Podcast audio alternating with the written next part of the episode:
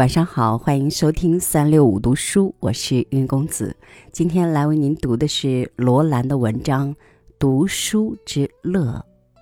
邀您共赏。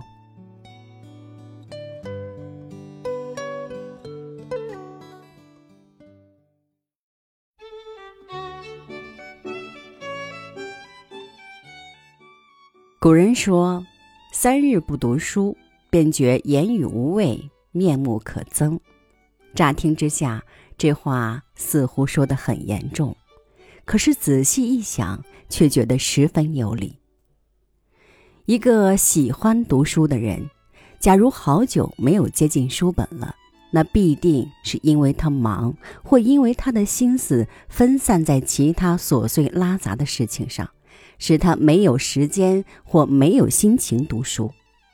而这些琐碎生活项目的使人忙碌，正是造成一个人思想肤浅庸俗的最大原因。思想肤浅庸俗行之于外的时候，言语就自然无味，面目也必随之可憎了。我们固然不能脱离现实而生存。但每天抽出一小部分时间来看看书，却可以使我们保持头脑的清醒和思想的灵活。古诗中有“问渠哪得清如许，唯有源头活水来”。我们的思想需要源头活水，而这源头活水有一大部分是来自读书。天天读点有益的书，对精神有滋补作用，而我们的言谈举止就不至于无味和可憎了。一个人说他忙得没工夫读书，实在是一件很不幸的事。而偏偏我们大多数人又都很忙，好像一天把必须赶完的工作赶完之后，就已经精疲力竭了似的。不过，我们仍可承认，一个人无论怎样忙法，一天之中十分二十分钟的时间，总还是可以抽得出来的。问题只是，当我们闲下来的时候，手边不一定有适当的书可看，想到还要费事去翻书橱，就懒得动了。因此，为了让我们随时可以利用短短的空闲时间来看书，不妨经常把一两本打算看的书放在最容易拿到的地方。比如，你是一位每天上班八小时的公务员，下班之后吃过晚饭，你总会有一点时间坐在沙发上或藤椅上休息。这时，如果你的书放在旁边茶几下面，不必起来，一伸手就可以拿到，你就自然愿意一面抽烟喝茶，一面看书了。或者你是一位家庭主妇，那么你可以把你要看而没有时间看的书放在枕边。属于家庭主妇自己的时间，多半是在忙完了午饭、收拾清楚、躺下来午睡一会儿的时候。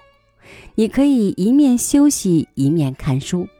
虽然你也许只能看一两页，可是日久天长之后，你的读书成绩也会大有可观。对从事体力劳动的人来说，读书是一种休息；对用脑力处理事物的人来说，读书是一种解脱。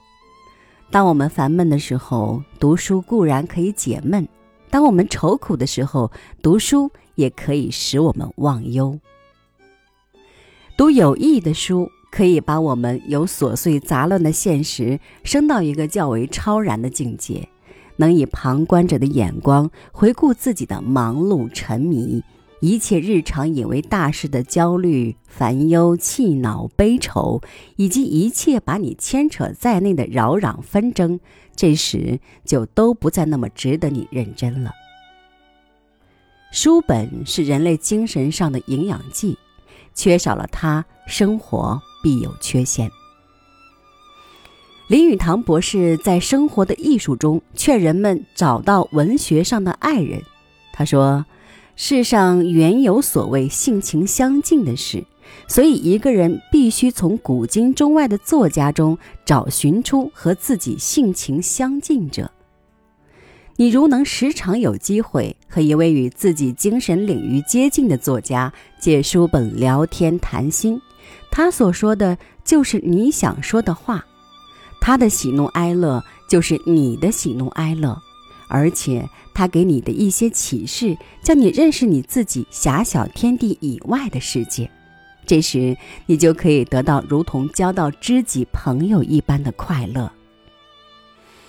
如果幸而你不是个盲人，那么在寂寞的雨天，在长长的下午，在无法排遣的星期假日，找一本自己最能领会的书来浏览一番，真会有一种如对故人的快乐。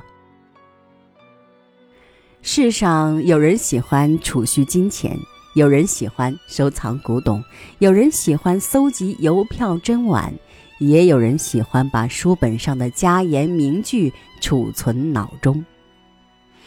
我认为最后这种储存是最富经济价值且又最安全的储存，因为它一不怕盗窃，二不怕丢失，而且携带方便，取用简单。尤其是腹有诗书气自华，它能够使人风度高雅、气宇轩昂，远胜过服饰上的奢华或家宅中的堆金积玉，而它只能使你享有恬淡凝视、心安理得的快乐，更绝非中年孜孜为利、唯恐失去存款的人们所可比拟。